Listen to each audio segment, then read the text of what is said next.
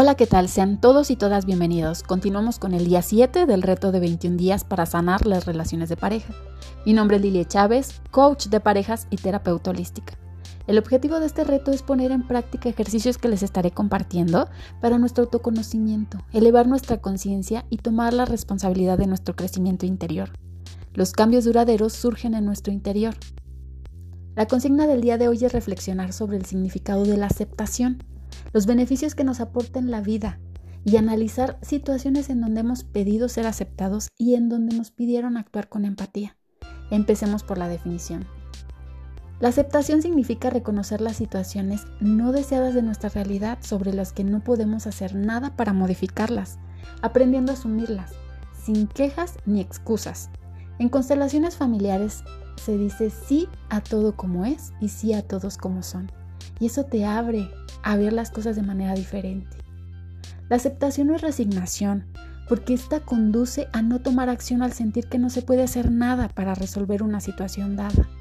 Tampoco es acatamiento o aprobación.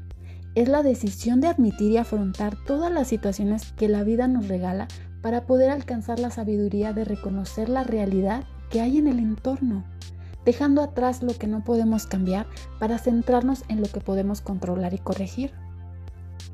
La aceptación en la pareja significa que miras al otro como una persona valiosa, que te agrada como es y que respeta su derecho a ser diferente a ti.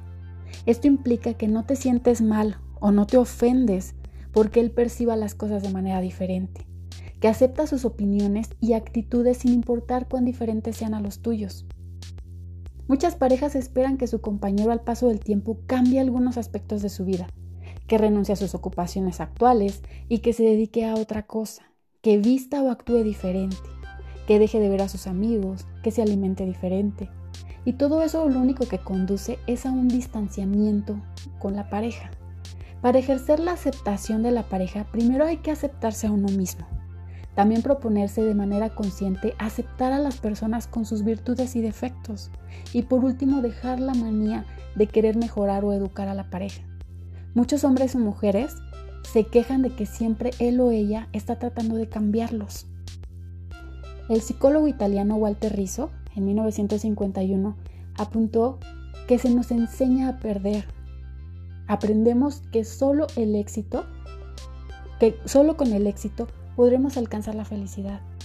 Creo que esto es una educación antisabiduría, porque saber aceptar la derrota es un indicador de inteligencia, así como aceptar lo que escapa a nuestro control, ese señal de sabiduría.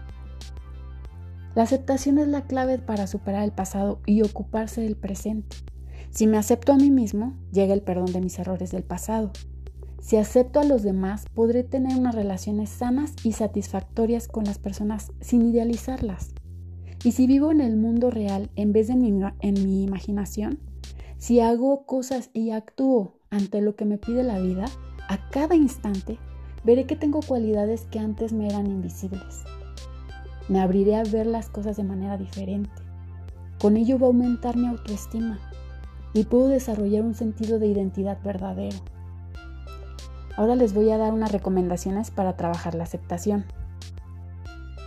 Podemos observar las situaciones que vivimos sin hacer juicios, reflexionar sobre el mensaje que me dejan las experiencias vividas, tener paciencia en el camino, comprender y abrir el corazón para ver las cosas de manera diferente, soltando el control de todo lo que debería actuar los demás hacia mí. A continuación les voy a compartir un breve fragmento de un autor llamado Gerardo Schmeling que habla sobre la aceptología. Él dice, aquello que no eres capaz de aceptar es la única causa de tu sufrimiento.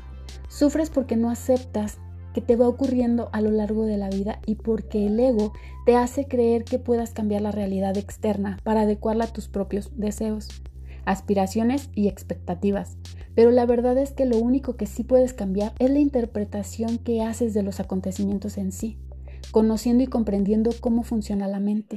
Si tu interpretación del hecho te reporta sufrimiento, es que actúas movido por la ignorancia, si te deja satisfacción, bienestar o armonía, no cabe duda de que actúas movido por la sabiduría. Ante cualquier tipo de perturbación, ya sea por miedo, tristeza o ira, hazte una simple pregunta. ¿Qué es lo que no estoy aceptando? La respuesta te hará comprender que la limitación que origina todas estas desagradables reacciones está en tu propia mente y no en ninguna otra parte.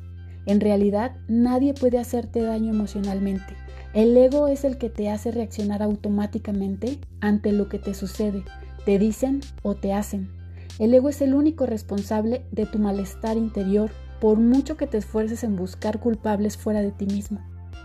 Cuando compruebes la veracidad de estas afirmaciones a través de tu experiencia personal, dejas de intentar cambiar la realidad externa para acomodarla a las exigencias del ego y comienzas a trabajar sobre tu realidad interna para aprender a aceptarla tal como es. A partir de entonces, comprendes que has venido al mundo a, través y aprender de la felicidad por ti mismo y aceptar y amar a los demás tal como son. Y recuerden que cada uno tiene su propio proceso de evolución. Mañana continuamos con el día 8. Los abrazo a la distancia. Se despide Lilia Chávez.